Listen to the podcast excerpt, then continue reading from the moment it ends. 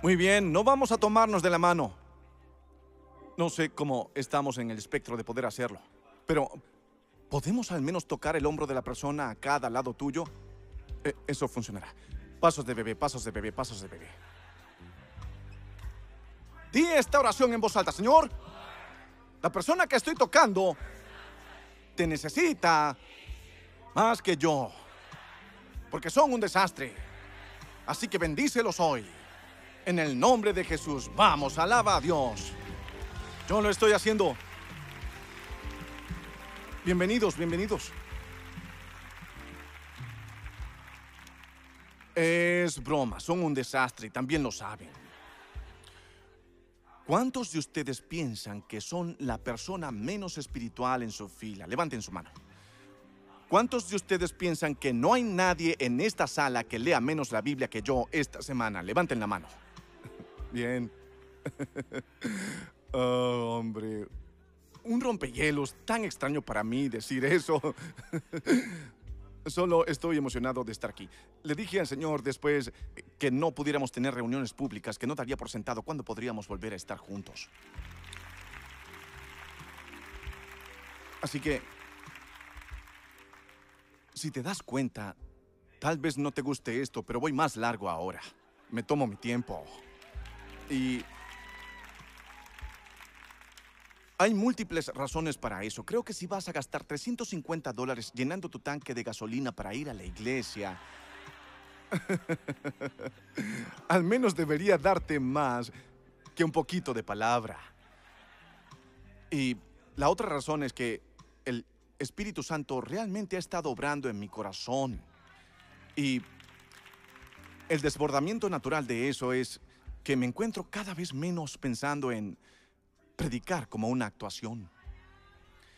Y lo que pienso ahora más es que el Señor me haga un vaso. Dile que le devolverás la llamada. Que, el Señor me haga... En unas tres horas, cuando termine con este mensaje, dile que le devolverás la llamada. No tomará tanto tiempo. Pero ahora pienso de mí mismo, Señor, hazme un recipiente para lo que quieres dar a tu pueblo. Y eso me encanta porque no depende de la caja lo bien que sabe la pizza. Entonces, si puedo ser una caja para conseguirte lo que Dios quiere que comas hoy, eso sería genial. Y sí, acabo de llamar pizza a la Biblia porque Jesús dijo que soy el pan de vida y no dijo qué tipo de pan. Así que, de todos modos, ¿se acuerdan de Bucket y solías pedir el pan pizza personal en Bucket? Va a ser una palabra personal para ti hoy. Muy bien, estoy de buen humor. Esas son malas noticias para el diablo. Estoy feliz y listo para predicar. Oye, muy rápido. Chequea si puedes y mira si estamos llegando a una ciudad cerca de ti, elevationnights.com. Serán las ciudades tales como, pero no limitadas a Indianapolis, Chicago, Boston, Newark, Columbus, Grand Rapids. ¿Por qué dijiste eso tan fuerte, Grand Rapids? Eres de allí. Vienes en un par de semanas. Bien. Tienes tu boleto. No es gratis, no puedes solo aparecer. No es como una simple noche de iglesia normal. Porque la arena no es gratis, así que tenemos que pagar por ello. Así que apuesto que estarás allí. ¿Está bien? Genial. Y estarás aquí hoy. De Michigan. Dios te bendiga, Michigan. Muy bien. Eso va a ser Increíble, me encantó tanto el año pasado, realmente lo necesitaba después de ministrar en, en una habitación vacía durante tanto tiempo, a través de COVID, para salir y ver la forma en que nuestra iglesia ha impactado a las personas y verlo de primera mano. Lo necesitaba. Sentí, sentí que estaba como algo, algo cobró vida dentro de mí, como si necesitara ser regado.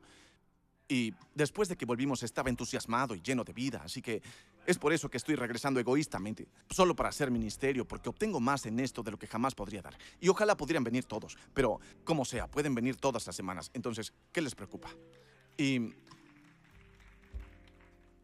desearía que pudiéramos tener esta conversación uno a uno de la palabra de Dios hoy. eso sería ideal, porque podría explicarlo un poco diferente pero tendremos que hacer lo mejor que podamos con todos nosotros. Y quiero llevarlos al libro de Ruth, capítulo 4, versículos 9 al 17. Quiero decirles, ¿qué tal a Taylor Scheidel en Elevation Columbia? Me envió un mensaje de texto antes de que pasara de que estaba orando por mí mientras yo predicaba y es por eso que lo saludo. Estoy siendo recíproco. Agradezco sus oraciones también mientras predico hoy. Que pueda ser eficiente. Que pueda ser eficaz para quienes Dios quiere que alcance. Nunca prediqué un sermón de Ruth antes. Holly pasó caminando el otro día y vio mi Biblia abierta en Ruth. Ella dijo, uff, Ruth.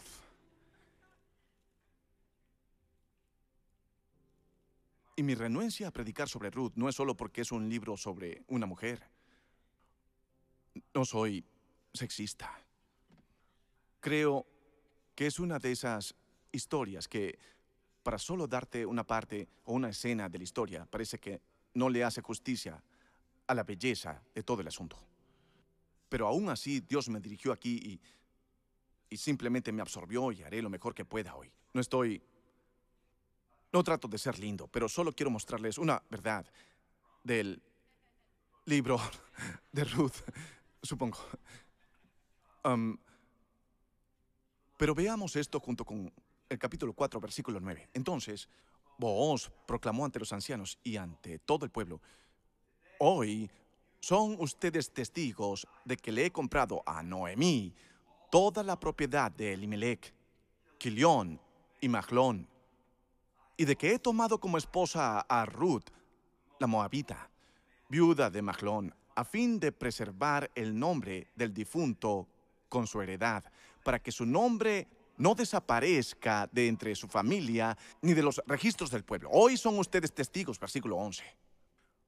Los ancianos y todos los que estaban en la puerta respondieron, somos testigos que el Señor haga que la mujer que va a formar parte de tu hogar sea como Raquel y Lea, quienes juntas edificaron el pueblo de Israel.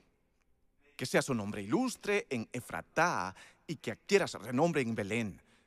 Que por medio de esta joven el Señor te conceda una descendencia tal que tu familia sea como la de Farés, el hijo que Tamar le dio a Judá. Esa es una bendición allí mismo.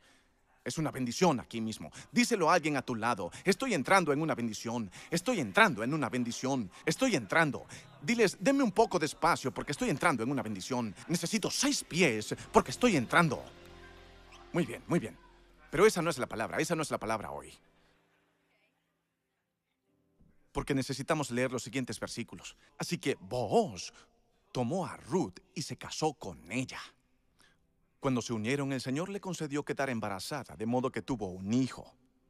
Las mujeres le decían a Noemí, Alabado sea el Señor, que no te ha dejado hoy sin un redentor, que llegue a tener renombre en Israel.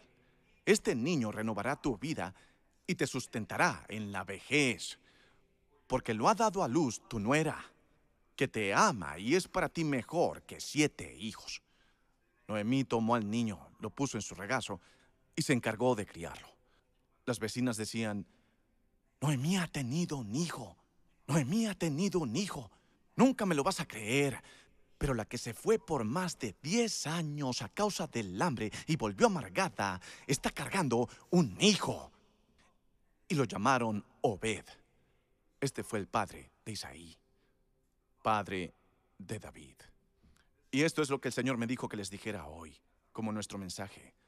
Todo se arreglará.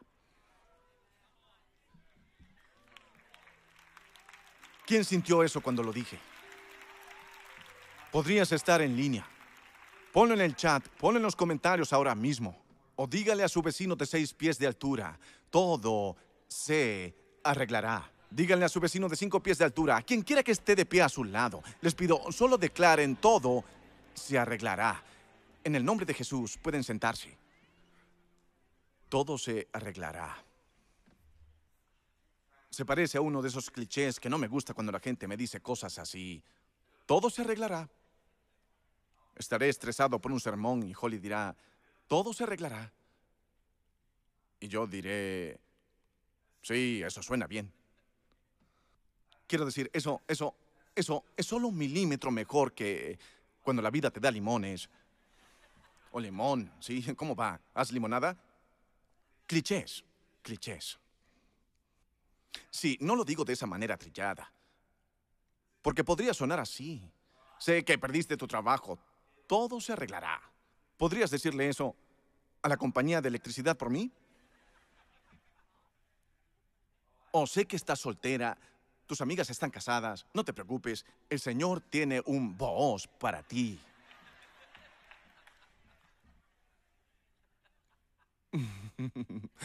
No lo haré, no lo haré. No lo haré, no lo haré, no lo haré. Ella quiere que yo lo haga, no lo haré. No hay, hay algo antiguo en línea que dice, mientras esperas a tu voz, no te conformes con hermanos pobres. Algo así. No lo haré. Tentadora. Es todo un tema, es todo un tema. En el cristianismo, el libro de Ruth generalmente se identifica por el capítulo 1, versículo 16, y siempre está en la versión Reina Valera en una boda. Este es el famoso verso de Ruth. Muy bien, notarán cuando lo diga, ustedes dirán, ¿ah? ¿Qué está diciendo? Ya lo sabrán, ponlo en pantalla. Esta es la versión Reina Valera, donde dice, porque a donde quiera que tú fueres, iré yo. Debes sacar el lenguaje elegante para los votos matrimoniales. ¿Suena eso como una boda? A donde quiera que tú fueres, Nunca has dicho esto antes en tu vida, pero ahora estás a punto de entregarte por completo a alguien y lo haces sacando palabras que nunca usas. Porque a donde quiera que tú fueres, iré yo. Y donde quiera que vivieres, viviré. Tu pueblo será mi pueblo y tu Dios mi Dios. No me estoy burlando de ese verso. Este versículo en sí mismo es un sermón. En sí mismo es un sermón. En, sí mismo, ese único verso te muestra que cuando decides quién decides dónde. Cuando decides, ahora, no es así como pensamos. Pensamos que debo decidir a qué universidad iré. No, no, no.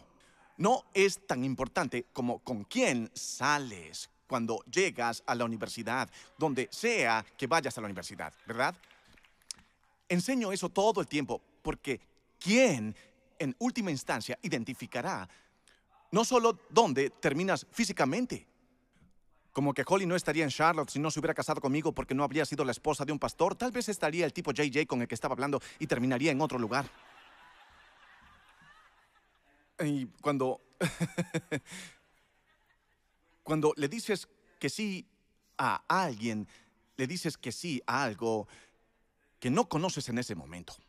Igual con Dios, cuando le dices que sí a Dios, Él te llevará a lugares a los que nunca pensaste que irías cuando le dices que sí. ¿A quién le dices que sí? a quién le dices que no es muy importante, realmente importante. Dile a alguien, todo se arreglará. Ahora, quiero que tengan eso en su mente. Entonces podremos pasarlo de sus mentes a sus espíritus para que lo escuchen de manera diferente cuando termine en unos minutos de cómo lo escuchan ahora. Porque todos estamos en un espacio de nuestra vida en, el que necesitamos claridad sobre algunas cosas. Y tal vez no estén en la misma situación que Noemí y Ruth. Ambas siendo viudas dependían completamente de la bondad de otra persona. Y tal vez no sea tan malo en tu vida. Ruth no solo perdió a su esposo cuando perdió a Maglón, pero Noemí perdió a su hijo. Noemí ya había perdido a su esposo Elimelech y ya estaban en un lugar extraño. Quiero hablarles sobre esto porque cuando leen un versículo de la Biblia de forma aislada, es casi imposible encontrarle sentido. Y quiero que tengan esa aplicación en sus teléfonos donde les dan el verso todos los días. Pero no quiero que siempre lean las escrituras de forma aislada. Porque si lo toman de forma aislada, a veces ni siquiera leemos el versículo completo y lo citamos. Y luego pensamos que no funcionó No es que Romanos 8:28 no sea cierto, todas las cosas ayudan para bien. Solo te detuviste en medio del verso. Dice, todas las cosas ayudan para bien a los que lo aman. Esto es, a los que son llamados conforme a su propósito. Significa que Dios no decide lo que es bueno en tu vida basado en tu preferencia, sino en su propósito. entonces pasas por algo y esto no es bueno. Esto no es bueno. ¿Cómo puede ser esto bueno? Dios es, Dios es bueno y esto no es bueno. ¿Qué está sucediendo? Pensé que todo estaba bien. Dios no dijo eso. En la Biblia, Dios no dijo eso. Él dijo, todas las cosas ayudan para bien. A los que lo aman, esto es, a los que son llamados conforme a su propósito. Y su propósito es lo primero, no mi preferencia. ¿Listos? Su propósito es lo primero, no mi plan. Lo que nos pasa es que nos volvemos adictos a un plan. Y si no encaja en el plan, queremos devolvérselo a Dios y decir, arregla esto. Pero Dios no comienza con la imagen llamada tu plan cuando está construyendo las piezas de tu vida. Él es Dios. Él es Dios. Y la verdad del asunto es que realmente no puedes juzgar tu vida de forma aislada.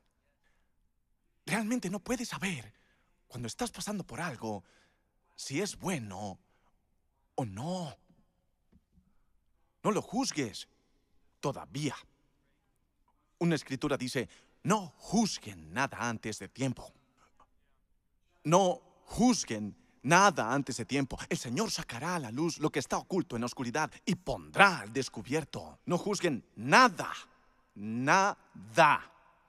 Todas las cosas ayudan para bien a los que lo aman. Ahora, si amas algo más, más de lo que amas al Señor, Romanos 8:28 va a ser difícil para ti. Porque si amas la popularidad más de lo que amas a Dios, cuando la gente te deje, pensarás que eso no es bueno. Pero si amas el propósito del Señor más que la popularidad, a veces alabarás a Dios no por quien se queda contigo, sino por quien te deja. Porque terminas creyendo que el Señor está guiando tu vida. Wow, wow, wow. Todo se arreglará. Cometemos el error de pensar que todos los que comienzan con nosotros se quedan con nosotros. Cuando no sucede de esa manera, esto no es un sermón sobre el abandono o el divorcio, pero sí quiero hablar de esos temas porque, bueno, en el libro de Ruth tienes a esta mujer que se llama Noemí, que va a un lugar que se llama Moab, donde hay algo de comer para su familia. Y sin tener culpa propia, ve a su esposo y a sus hijos diez años después morir frente a sus ojos. Sus dos nueras se comprometen a quedarse con ella, Ruth y Orpa. Y hay una razón por la que esto no se llama el libro de Orpa. Debido a que ella se fue. Hay una razón por la que dije, vayan a sus Biblias al libro de Ruth porque Ruth se quedó. Pongan esto en sus corazones. Aquel que te dejó en tu vida, aquel quien se alejó de ti en tu vida, no era parte del propósito de Dios para tu temporada actual. No quiere decir que sean malos, no significa que sean malvados, no significa que tengas que hacer un muñeco de vudú y clavarle un alfiler en la oreja izquierda para intentar que le duele el oído. No significa nada de eso. Quiero decir, no tienes que hablar peste de ellos. No significa que tengas que querer que fracasen. No significa que tengas que salir y comprar un auto nuevo para mostrarles que pudiste hacerlo y conducir hasta su casa y ni siquiera están en casa. No significa nada de eso. Significa simplemente, ¿puedo predicar? Dios no construye mi vida sobre personas que se fueron. Así que una cosa que aprendo a apreciar en esta etapa de mi vida es la providencia de Dios la providencia de Dios. La providencia de Dios. Los, los planes del hombre y la providencia de Dios son dos cosas totalmente diferentes. El, el hombre ordena sus pasos en su mente. Dios ordena sus pasos en la vida real. Así que tal vez le esté predicando a alguien hoy que es como Noemí. Saben, cuando entramos en Ruth capítulo 4, parecía que todo iba bien. Y en la superficie parece que este es un momento para ser feliz, y lo es, lo es,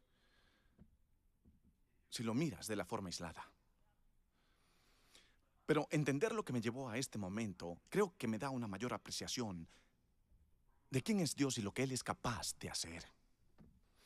Miremoslo un poco más profundo, porque incluso el libro de Ruth es un libro interesante. Ustedes tienen a Génesis, Éxodo, Levítico, Números, de Deuteronomio, Josué, Jueces y luego Ruth. Primero de Samuel, segundo de Samuel, primero de Reyes, segundo de Reyes.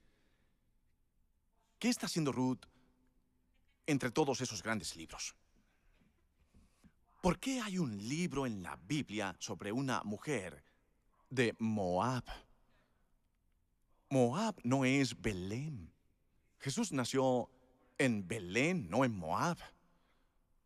Moab ni siquiera fue visto. Puedo hacer esto rápidamente. Moab fue como, fuiste a la escuela en Chapel Hill y estás animando a Coach K. Para decir poco, eso, eso, ¿ves lo que dije? Ese nivel de odio allí mismo. Lo, lo sentiste a través de la habitación y esta es una ilustración local. Bien, me vendría bien otra en otro lugar. ¿Qué hace una mujer de Moab entre los, los, los, los cinco pactos de la Biblia? Anoten la palabra pacto en sus notas, por favor. Pacto es un concepto que haríamos bien en entender en nuestra sociedad contemporánea actual. No lo entendemos en absoluto. No entendemos el compromiso en absoluto. Simplemente entendemos la conveniencia. Incluso cuando decimos votos matrimoniales, no queremos decir ni la mitad de lo que decimos. Estamos diciendo que mientras me hagas feliz, estaré contigo. Y no queremos decir lo que estamos diciendo. Y, y no lo digo para avergonzar a nadie. Solo digo que a veces haríamos bien en entender estos versículos en su contexto. Porque Dios hizo un pacto con Noé dijo, nunca más inundaré la tierra. Ese es el primer pacto. Hay cinco pactos. La Biblia está estructurada en torno a cinco pactos. El pacto de Noé, nunca volveré a inundar la tierra. Significa que va a haber un límite para la maldad humana. El pacto abrahámico, que Dios dijo, voy a hacer una nación de ti, cuenta las estrellas si puedes, cuenta la arena si puedes. Y Abraham dice, uno, dos, tres, cuatro, cinco, seis, siete, ocho, nueve, tomará mucho tiempo Dios. Y Dios dijo exactamente, me va a llevar mucho tiempo mostrarte lo que voy a hacer a través de ti, y tu descendencia será tan numerosa como la arena a la orilla del mar. Si puedes creerlo y recibirlo, aunque hayas pasado la edad de procrear, voy a sacar una vida del vientre muerto de tu esposa, que bendecirá al mundo entero, y te bendeciré y serás una bendición. Ese es el pacto abrahámico. Luego tienes el pacto davídico que Dios hizo con David, el segundo rey que tuvo Israel. ¿Recuerdan a Saúl, el que la gente quería? Y luego David, y él dice, este es mi hombre aquí mismo, él está detrás de mi corazón. Y él dijo, de ti voy a establecer un trono. Ahora, se olvidaron del pacto mosaico, donde Dios tuvo que sacar a su pueblo de Egipto. Y luego el nuevo pacto. ¿Cuántos agradecen a Dios por la sangre de Jesús? Eso me permite saber que no puedo guardar la ley, y lo que la ley fue incapaz de hacer, ya que fue debilitada por mi carne. Dios lo hizo al enviar a su Hijo Jesús, el Hijo de David, para hacer una ofrenda por el pecado en mi lugar. Y sobre Jesús recayó toda mi transgresión y toda mi vergüenza. Entonces cualquier vergüenza que lleve a la iglesia hoy como hijo del nuevo pacto, la llevé ilegalmente porque Jesús la tomó y lo que sea que tomó tiene la intención de conservarlo y tratarlo. Así que tengo que devolvérselo una y otra y otra vez. Porque Dios ya se ha decidido por mí. Dios ya se ha decidido por mí. No está mirando para ver si lo hago bien o si me equivoco. Hizo un propósito para mi vida y todo se arreglará. Díganlo. Todo se arreglará. Siento ganas de predicar esto como si fuera Code Orange Survival, pero no me ayudan. Toquen a tres personas y díganles, todo se arreglará. Lo, lo, hará, lo hará. Sé que ha tomado un tiempo, sé que ha estado en reserva y retraso, y hay un asunto de envío, y sé que no pueden entregárselo como se suponía que debían hacerlo, y sé que ya pasaron tres años de la fecha límite en que esperaban que Dios lo hiciera. Pero si Noemí me alienta sobre una cosa, es que después de perder todo lo que tenía, Dios todavía tenía algo para ella. Me alegro por eso.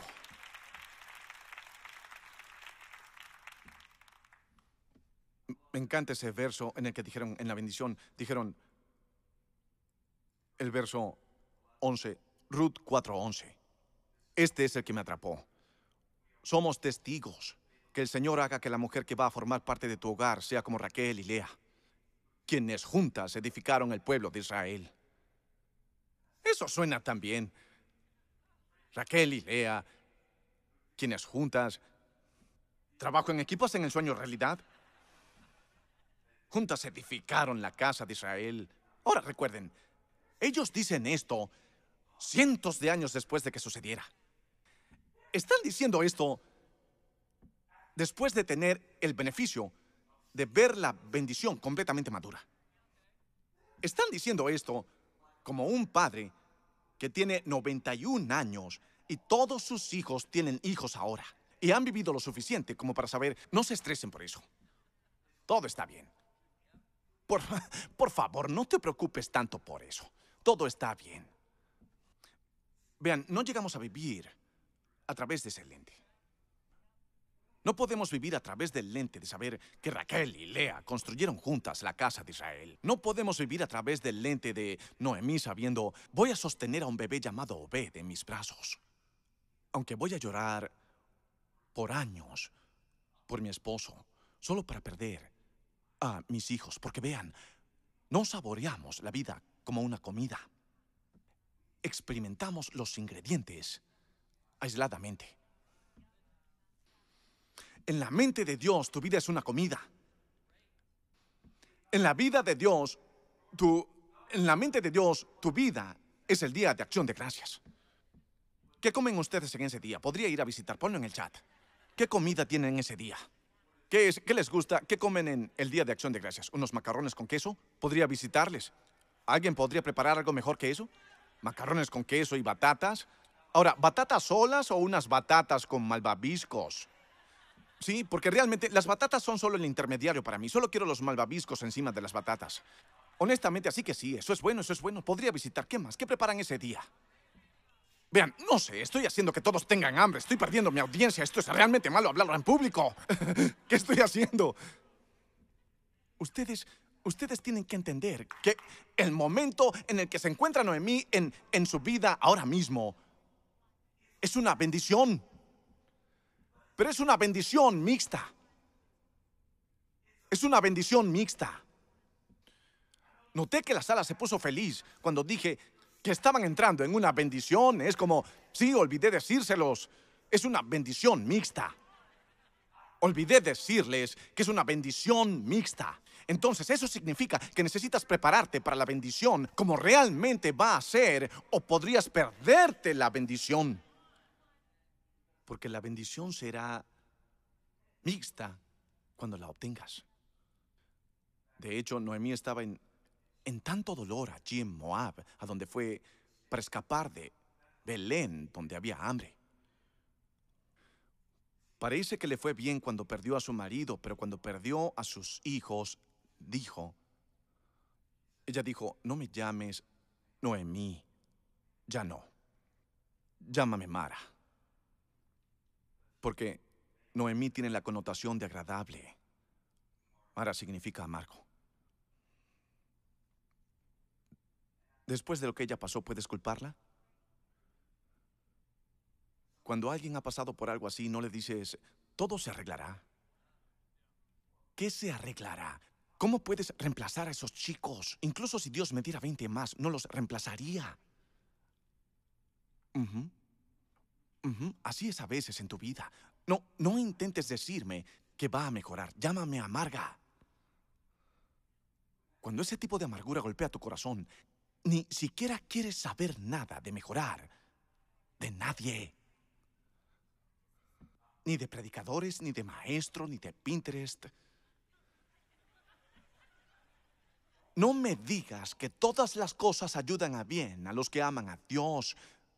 Porque cuando pruebas el ingrediente de forma aislada, sería una mentira decir, eso fue delicioso. estaría mintiendo. Hablaba con un sujeto en... ah, creo que estaba... Creo que estaba en Londres. Sí, estaba en Londres. Dijo que tuvo que despedir a 40 de sus 200 empleados. Él dijo, pero ¿sabes qué? Es algo bueno.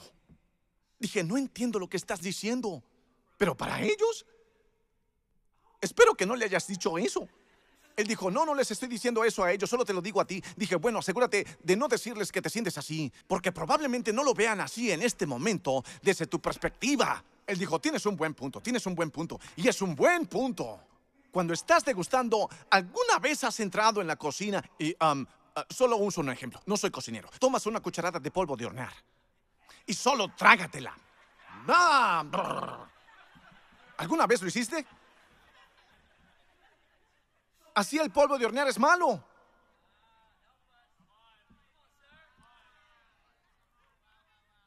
¿Alguien quiere una gran pila de polvo de hornear para el almuerzo de hoy? Levanta la mano.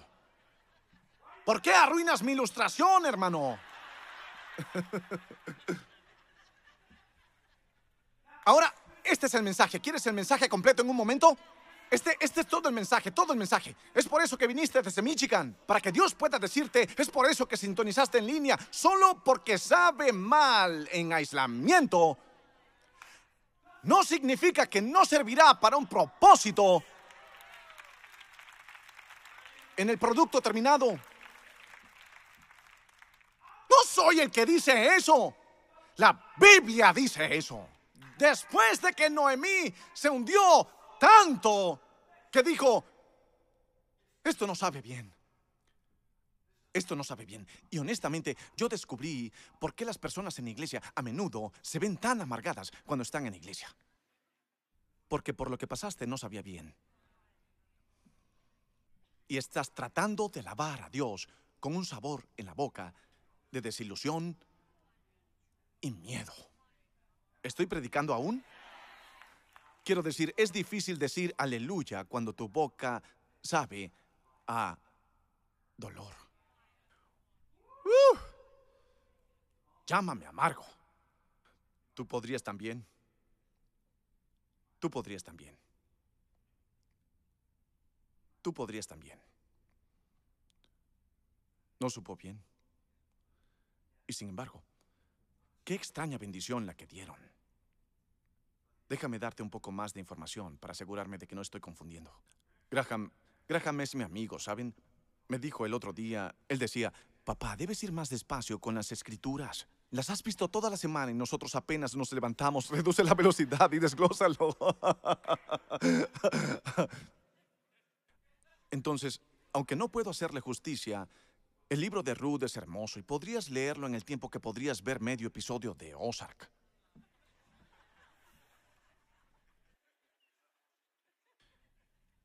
Y cuando avanzamos, vemos que Noemí, Elimelech, uh, Kilión, Mahlón, Mahlón es el esposo de Ruth, Orpa eh, estaba casada con Kilión. Y ambos nombres de bebé están disponibles, por cierto, si desean tener un nombre original para su hijo. Pero cuando fueron a Moab, fueron a un lugar al que no, esto es importante, planificaron ir. Este mensaje es para alguien que está en un lugar al que no planeaste ir. Y lo llevaré más lejos. A veces es un lugar en el que odias estar allí. Porque son de Belén y están en Moab. Parecido a cuando fueron a Egipto. Lo mencioné antes, cuando los israelitas fueron a Egipto. No fueron a Egipto porque era, era su sueño ir a Egipto. No estaba en su lista de deseos ir a Egipto fueron a Egipto para sobrevivir y hemos hablado mucho de eso porque creo que muchos de los ciclos de pecado en los que somos absorbidos en nuestra vida son tipos de mecanismos de supervivencia. Y si no lo tratamos de esa manera, simplemente lo avergonzamos tanto, no podemos ayudar a nadie a curarse. Porque la gente no vendrá a Jesús porque no entiendes el poder de su pacto contigo. Crees que Jesús es como otras personas y que llegará un punto en el que se avergonzará de ti. Y dirá, oh, bueno, eso es, eso es demasiado lejos, iba a usarte, pero ¿en serio? ¿Hiciste eso? No entiendes el poder de un pacto. pero Ruth sí lo hizo porque cuando Noemí dijo, déjame, he perdido a mi esposo, he perdido a mis hijos, escuché que hay pan en Belén, hemos estado aquí 10 años. Noemí dijo, no miré, haré un pacto contigo. A donde quiera que tú fueres, iré yo. Tu Dios se convertirá en mi Dios y, tu Dios a menudo se convertirá en el mismo Dios de tus amigos. Si estás rodeado de personas que adoran el estatus y esas cosas, no pasará mucho tiempo hasta que estés encadenado a las mismas cosas que ellos. Pero, ahora toquen a alguien a su lado y díganle, deberías pasar un rato conmigo. Si pasas el rato conmigo, vas a tener una fe fuerte. Pasa el rato conmigo. Vamos, Def Leppard, si pasas el rato conmigo...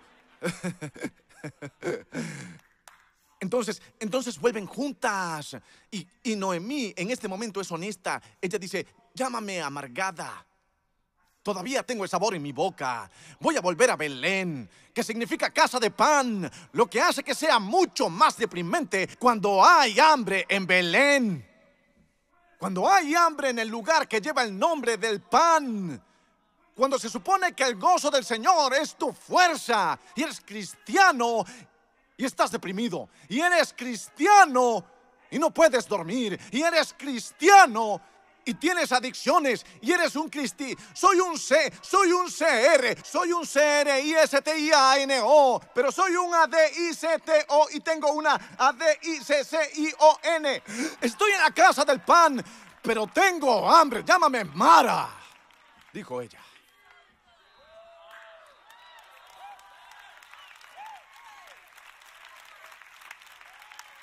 Ruth dijo, estuve contigo cuando quise a tu hijo. Ahora no tienes un hijo para darme, pero todavía estoy contigo. Me pregunto quién es el Señor que dice eso. Todavía estoy contigo. Yo no, yo no vendo barato y compro caro. Dios no es Warren Buffett. Dios no comercia así. Dios dijo, todavía estoy contigo, porque hice un pacto contigo.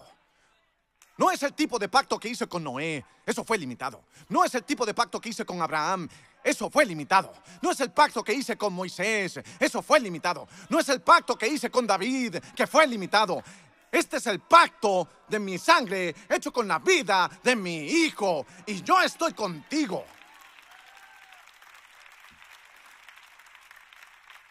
En tu amargura, en tu quebrantamiento.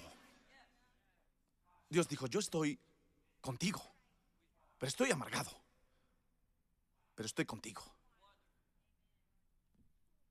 Y amo al Señor porque Él escribió la Biblia. y sabía que la mujer que dijo estoy amargada y se acabó en el capítulo 1 estaría cargando un bebé en el capítulo 4. Así que le dio a ella a alguien llamada Ruth la Moabita. Le dio una Moabita. No a alguien de Belén, alguien de un lugar en el que nunca quiso estar. Pero recuerden que es la cocina de Dios. Así que si caminan por la cocina de Dios probando cosas, no me gusta eso. Mm, no me gusta eso. Mm.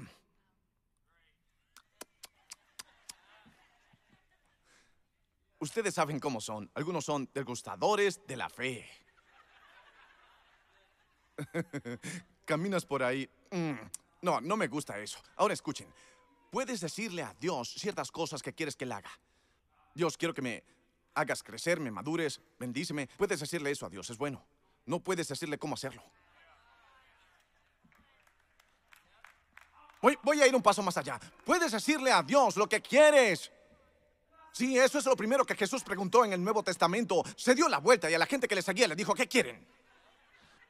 Vayamos directo al grano. Vaya al grano. Remueva todas las sutilezas. No necesito un soliloquio. ¿Qué es lo que quieren? Queremos ver dónde te hospedas. Verán, tienen que seguirme para conocerme. Y eso significa que si juzgas las cosas mientras suceden, te llamarás a ti mismo de acuerdo a lo que has pasado. ¿Están conmigo? Estaba en la cocina el otro día y Holly estaba haciendo el desayuno y yo trataba de ser útil. Pero no sé cocinar. Pero yo quería ayudar. Y ella acababa de terminar las salchichas, así que estaba tomando la sartén para verter la grasa de las salchichas. Y puedo decir aquí quién cocina por sus reacciones. Porque ella me dijo dos cosas que se las voy a predicar. Ella dijo, deja la grasa.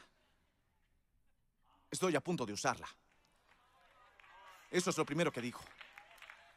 Estoy fuera del libro de Ruth, estoy en segunda de Holly. Ella dijo, deja la grasa. Ella dijo, porque estoy a punto de hacer tus huevos.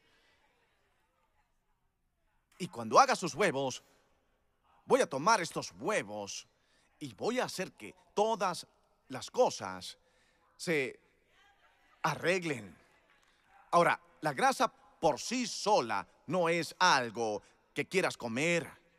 Pero si me permiten dejar la cantidad justa de grasa para esta receta que yo sé, verás, porque si te hago los huevos sin grasa, ella me miró y dijo lo segundo que dijo, tienes que salir de mi cocina. Y escucho a Dios diciéndole a alguien que le ha estado diciendo lo que puede hacer y lo que no debe hacer. Escuché la voz del Señor. Estaba orando por eso. Y Dios dijo, golpea a tu vecino y di, sal de la cocina de Dios. Sal de la cocina de Dios. Sal de la cocina de Dios. Deja de pedirle a Dios que traiga de vuelta a las personas que debían irse. Sal de la cocina. Deja de pedirle a Dios que te quite aguijones que Él dejó para que lo pudieras conocer. Sal de la cocina. Sal de mi cocina. Deja de mezclar esto. Porque cuando termine de mezclar estos huevos con esta grasa, cuando termine de mezclar tu dolor con mi alegría, cuando termine de mezclar tu talento con mi soporte, sal de mi cocina. ¡Uh!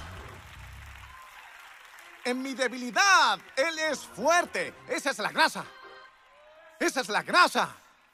Esas debilidades son la grasa. Deja de tratar de deshacerte de eso y deja que Dios lo mezcle.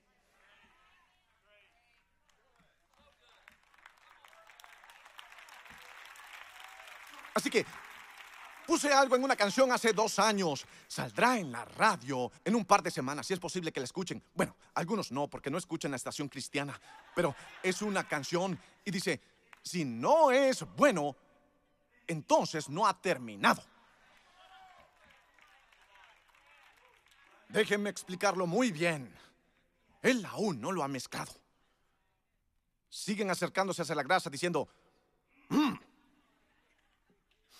Dios no sabe cocinar. No juzguen nada antes de tiempo. ¿Por qué? Porque todas las cosas se arreglan juntas. Él dijo que todo estaba bien.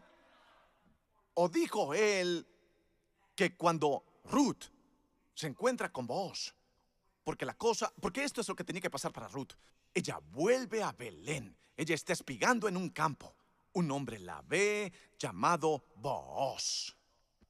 Esta no es una conferencia de solteros, no se compren una camisa de Eres mi voz después de este mensaje. Honestamente, eso es bastante desagradable. Realmente lo es. Atrae a los locos, ¿de acuerdo? No usen esa camisa. Sé mi voz. No lo hagan. Les digo que no lo hagan. Es una mala idea. Pero él la ve mientras ella está espigando. Ahora, tenías que dejar cierta porción de tu campo de acuerdo a la ley bíblica. Para los extranjeros y para los huérfanos, de los cuales Ruth era ambas. Y porque ella se comprometió con Noemí, conoció a un hombre llamado Boaz, que significa un pariente redentor. Un pariente redentor. que en última instancia, por supuesto, apunta a Jesús. Pero en esta, en esta, en esta situación es una obligación legal real, porque él es un pariente de Noemí, que hace que él, aquí hay una palabra que no escuchamos mucho en la sociedad actual, responsable.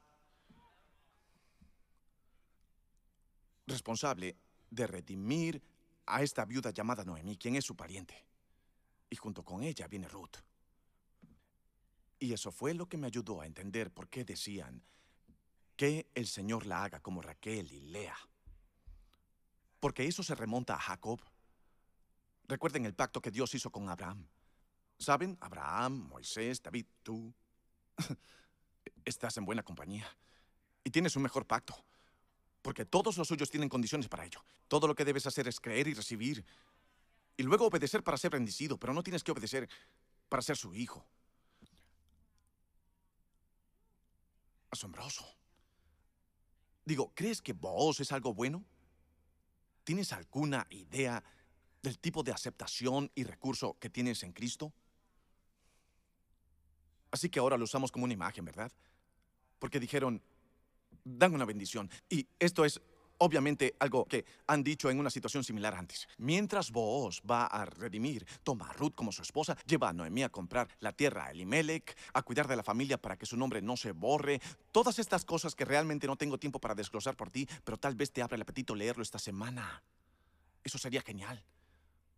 Todo eso lleva a este momento en el que dicen que el Señor haga a esta mujer como Lea y Raquel. Ahora, Lea y Raquel no son... No son exactamente compañeras de equipo, que son hermanas. Porque aquí hace que suene como si ah, estuvieran de acuerdo. Vuelvan a colocar el versículo, porque este, este fue realmente el versículo que me atrajo el mensaje. ¿Puedo ir un poco más largo hoy? Realmente quiero, pero les prometo que puedo despedirles ahora mismo. Y ya escuchamos la palabra de Dios, pero me gustaría darles esto antes de irnos. Bien, muy bien, muy bien. Que el Señor te haga como Raquel y Lea, Ruth. Ahora, la razón que era extraña para mí era una. Cuando Jacob estaba huyendo, hablando de bendiciones mixtas, él engañó a su padre para que lo bendijera, pero luego tuvo que huir de su hermano. ¿Es una bendición si tienes que huir de ella?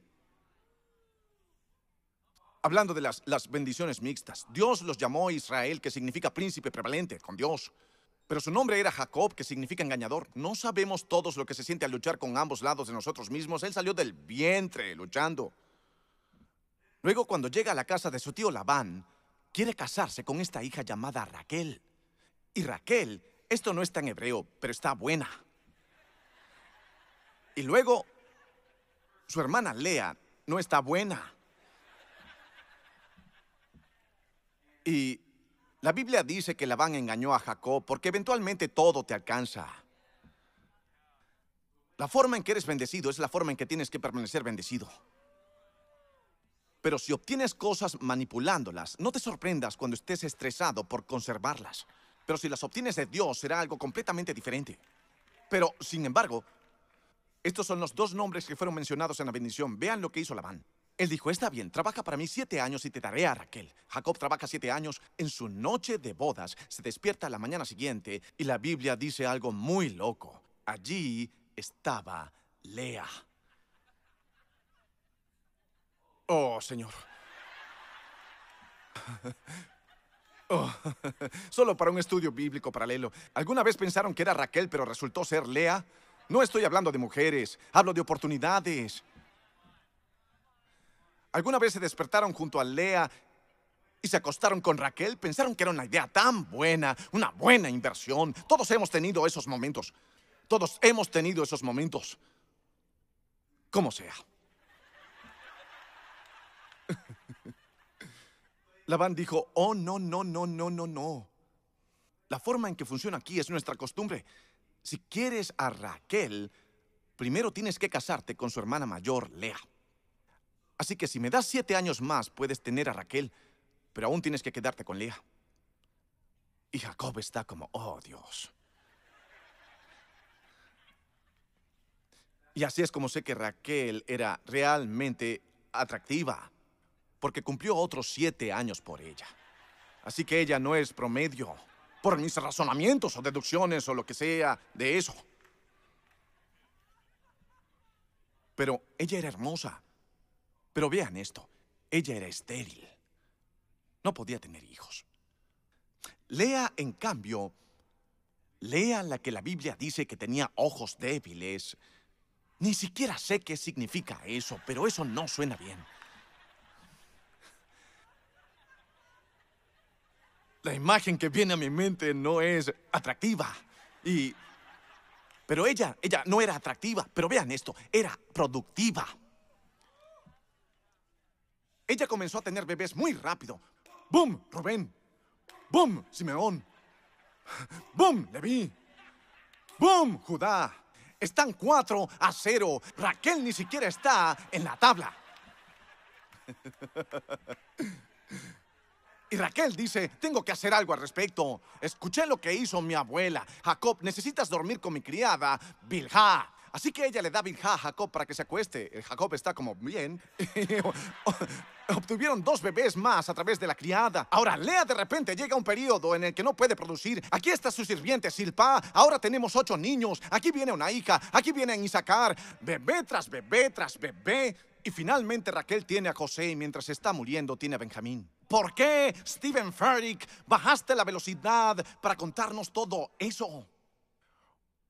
Porque me ayudó a entender que, número uno, cada Raquel viene con una Lea.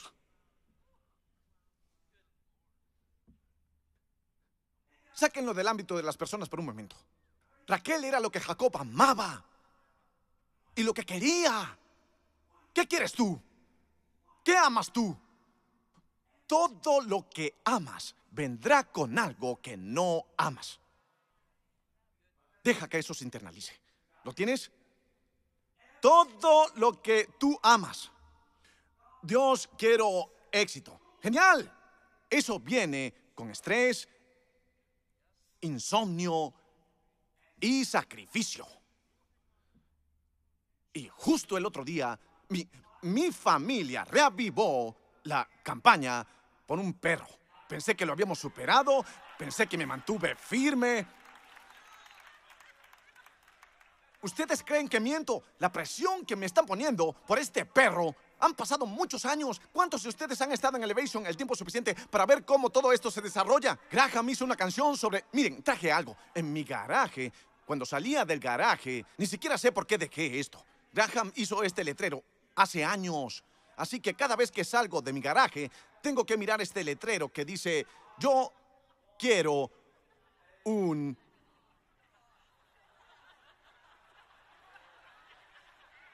He estado mirando eso en mi puerta durante años. Y siendo fuerte también. También recuerdo esto. Al mismo tiempo, Abby también hizo uno. Realmente no puedes verlo. Eso ni siquiera se escribió bien y es desgarrador. Desearía que pudieran verlo. ¿Pueden hacer que se vea? ¿No? ¿Ah? Dice Y-O-Q-U-E-R-O-P-E-R-O. Ella quiere esto, ella quiere un perro, ella quiere todo. ¿Qué pasó? ¿Qué pasó? Ahora vean esto. Les prometo que hay una razón para esto, porque me, me atraparon. La otra noche Elías salió y yo estaba solo. Y eran tres contra uno y aprovecharon la oportunidad. Graham dijo que soy un buen chico. Soy un buen chico. Nunca quise nada más que un perro. Y luego dijo esto, si yo muero...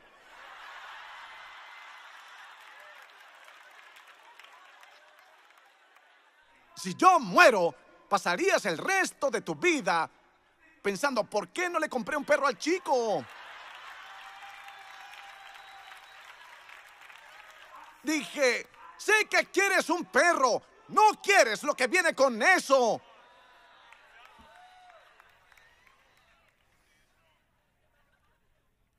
Abby dijo, pero papá, pero papá,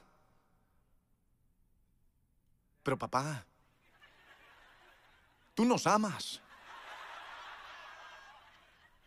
Nos amas. sé que nos lo darías porque nos amas. Nos das todo lo que queremos. Miré a Holly. Miré a Holly. Oh, le di una mirada. Le di una mirada, ¿cierto? Ella dijo, ¿qué es esa mirada? Dije, esta es la mirada de mí, imaginando la realidad. Porque ellos no...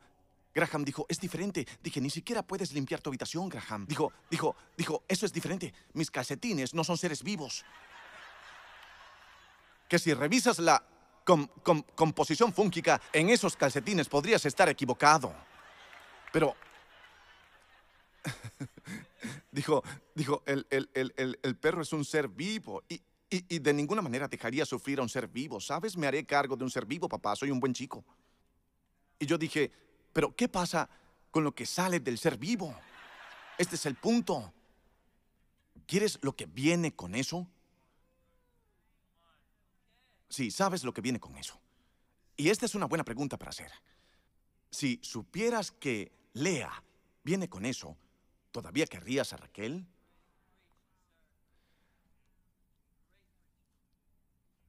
Si supieras que la amargura vino con Noemí, ¿aún querrías ser parte de la familia de Elimelech? ¿Todavía lo querrías si supieras lo que viene con eso? Adivina qué. Nadie sabe esto. Pero les compraré un perro. Voy a hacerlo. Voy a hacerlo. Sé que sospechan. Oigan, oigan, oigan. Esto no es un truco, esto no es un juego porque ellos han estado aquí muchas veces antes. Diré, voy a comprarte un perro y dirán, ¿de verdad? Y diré, sí, ¿quieres mostaza, mayonesa, salsa de tomate? Yo puedo echar chistes. Voy a comprar al perro por algo que él dijo. Eso cambió cómo me sentía. Él dijo, muy bien, estoy dispuesto a decir que será mi trabajo. Así que ahora Tú tendrás un perro. Y tú tendrás un perro. Y tú tendrás un perro. Pero no es mi perro. Y no es tu perro. Es su perro. Son sus cosas. Son sus... Todos estiren su mano hacia mi familia y digan, son sus perros. Para estos tres aquí, Sadrach, Mesach y Abednego, son sus perros. Siéntense.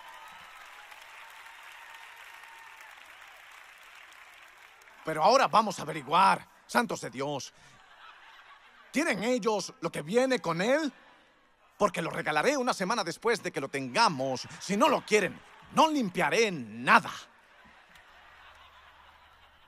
Porque estamos a punto de averiguarlo. Recuerden, vos redimió a esta familia después de que otro pariente cercano tuvo la oportunidad de hacerlo. Pero el otro pariente no la quiso porque venía con una moabita. Vos dijo que no solo quiero la tierra, tomaré lo que viene con ella. Y tengo que mostrarles esto, es hermoso. Que mientras Lea y Raquel estaban teniendo todos esos bebés, realmente para competir entre sí, realmente para competir entre sí, desde su perspectiva estaban tratando de que Jacob las amara. Pero desde la perspectiva de Dios todo se arreglaba para formar una nación, así que necesito que lo sepan. El perro viene con caminar.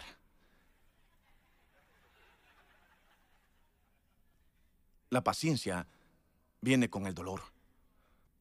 Todo se arreglará. Será una bendición mixta. Serán Lea y Raquel. Serán Noemí y vos. Serán ambos. Porque les digo esto en caso de que estén cargando una bendición, pero no la reconozcan. El nombre de ese bebé era Obed. El nombre de su hijo era Isaí. El nombre de su hijo era David. David fue el rey a través del cual se presentó a alguien a quien le tenemos mucho cariño, llamado Jesús. Pero si miran hacia atrás, vino de diez generaciones después de diez años de Moab, de un hombre llamado Pérez, que vino de un hombre llamado Judá. ¿Y quién fue la mamá de Judá, Lea, la que Jacob ni siquiera quería.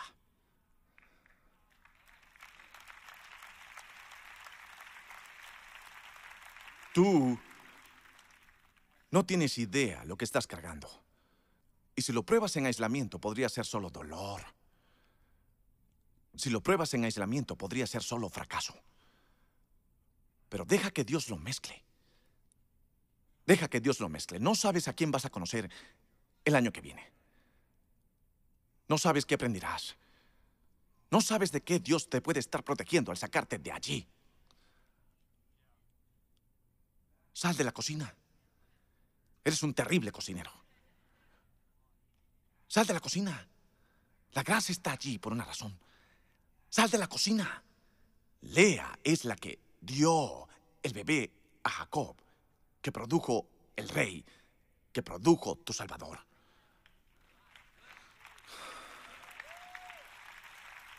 Así que quiero que digan esto en su corazón. Dios, quise decir, quise decir, díganlo en voz alta, lo dije al revés. Digan esto en voz alta. Dios, yo quiero tu voluntad y quiero lo que viene con él.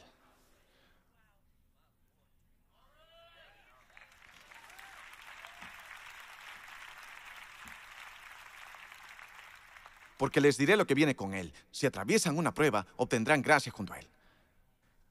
Dios les dará la gracia para levantarse. ¿Cuántos de ustedes atravesaron algo tan oscuro que ni siquiera pueden explicar cómo salieron? Pero había una gracia. Había una gracia, ¿no es así? Si alguien te hubiera dicho que podías salir de eso, tú dirías, llámame amargado. No puedo hacerlo, se acabó. Hubieran dicho eso, pero vean esto. Cuando ella cargaba el bebé, no era Mara cargando al bebé. Ese fue el nombre que ella misma se dio. Decía Noemí. Dios aún conocía su nombre.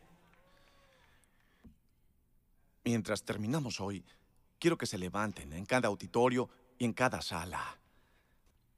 Si están en un cuarto de hospital con alguien y están parados al lado de alguien cuya vida se ha vuelto muy amarga, si estás parado con necesidad de algo que solo Dios puede dar, o estás en un lugar de desesperación llamado Moab donde nunca pensaste que estarías, esta oración es para ti, para que solo levantes las manos así hacia Dios, así hacia Dios, así hacia Dios, así hacia Dios.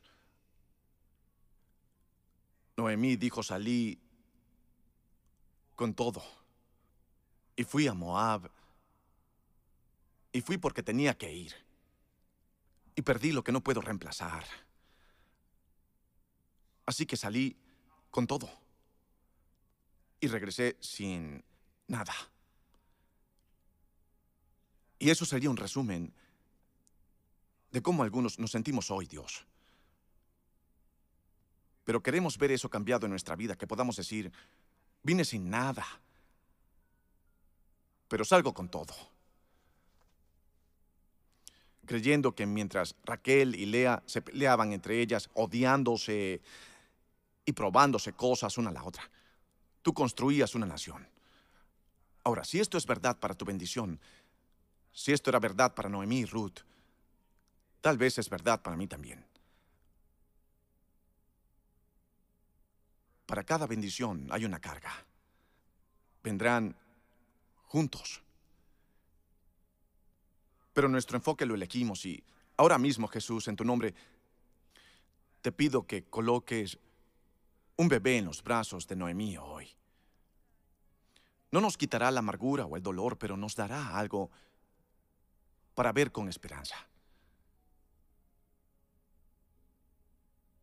Me disculpo, pero debo obedecer al Señor. Él dijo, tú estás cargando a Obed. Obed nunca estaría aquí sin Moab. Lo que cargas, en lo que caminas, todo se... Dilo, arreglará. Todo se arreglará. Dilo, todo se arreglará. Tienes que confiar en Dios en esto. Tienes que confiar en Dios en este momento, sabiendo que todo se arreglará. Dios Todopoderoso. Jehová Shalom, príncipe de paz. Jehová Rafán, nuestro sanador. Jehová Nisi, estandarte y victoria. Jesucristo, Rey de reyes y Señor de señores.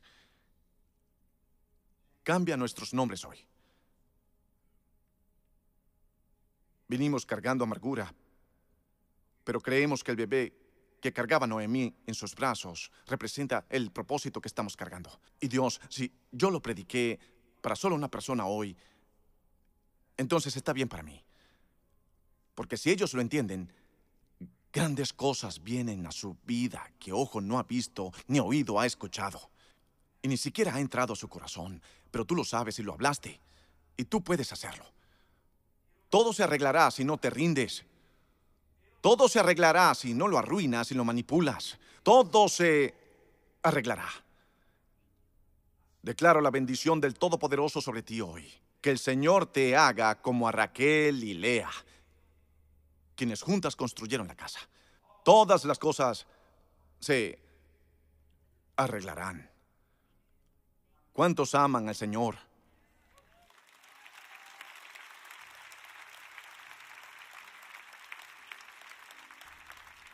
¿Cuántos fueron llamados de acuerdo a su propósito? Sí, ese eres tú. Fui llamado de acuerdo a... No fui llamado de acuerdo a mi experiencia. Fui llamado de acuerdo a su propósito.